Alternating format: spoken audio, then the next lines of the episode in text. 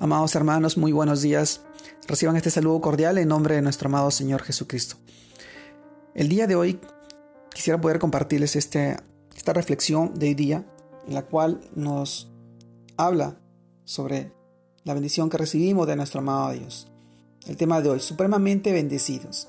Y esta vez vamos a ir al libro de Juan, capítulo 20, versículo 29, que dice, Jesús le dijo, ¿Por qué me has visto, Tomás? ¿Creíste? Bienaventurados los que no vieron y creyeron. Amados hermanos, la palabra bienaventurados, usada por el Señor Jesús para quienes creen en Él sin haberle visto, proviene del griego Macarios, que significa supremamente bendecidos, muy afortunados. Y somos supremamente bendecidos cuando reconocemos nuestras debilidades y limitaciones, nuestra urgente necesidad de Dios y de su palabra, en aquellos de los cuales el Señor dice que serán enaltecidos al humillarse ante Dios.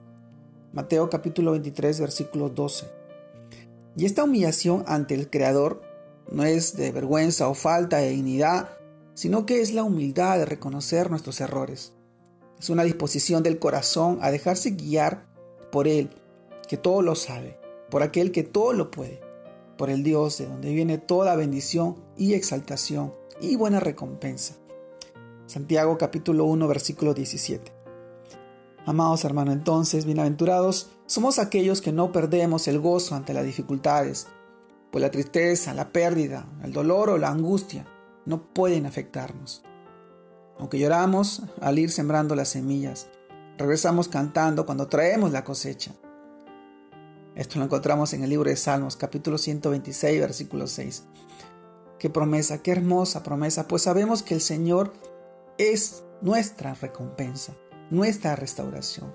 Y nada ni nadie nos puede quitar el supremo gozo y la bendición de conocer a Cristo, de servirle, aunque no hayamos visto con nuestros ojos físicos, sino con los ojos de la fe, con los ojos del amor, con los ojos de la confianza, de esa confianza que Él pone en tu vida y en la vida de cada una de las personas que hoy pueden confiar y creer en nuestro amado Señor Jesús.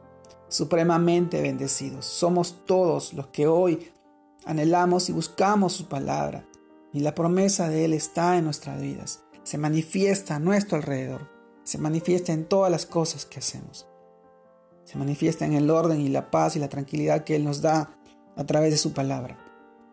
Hoy en este día tan especial yo te animo y te invito a que puedas seguir confiando y creciendo y ser supremamente bendecidos como Él lo viene haciendo ahora en tu vida y en la vida de tu familia, en la vida de tus hijos, en la vida de tus seres queridos.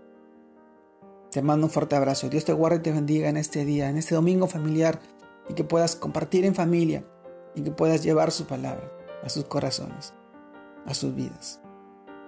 Dios te guarde y te bendiga. Saludos a todos.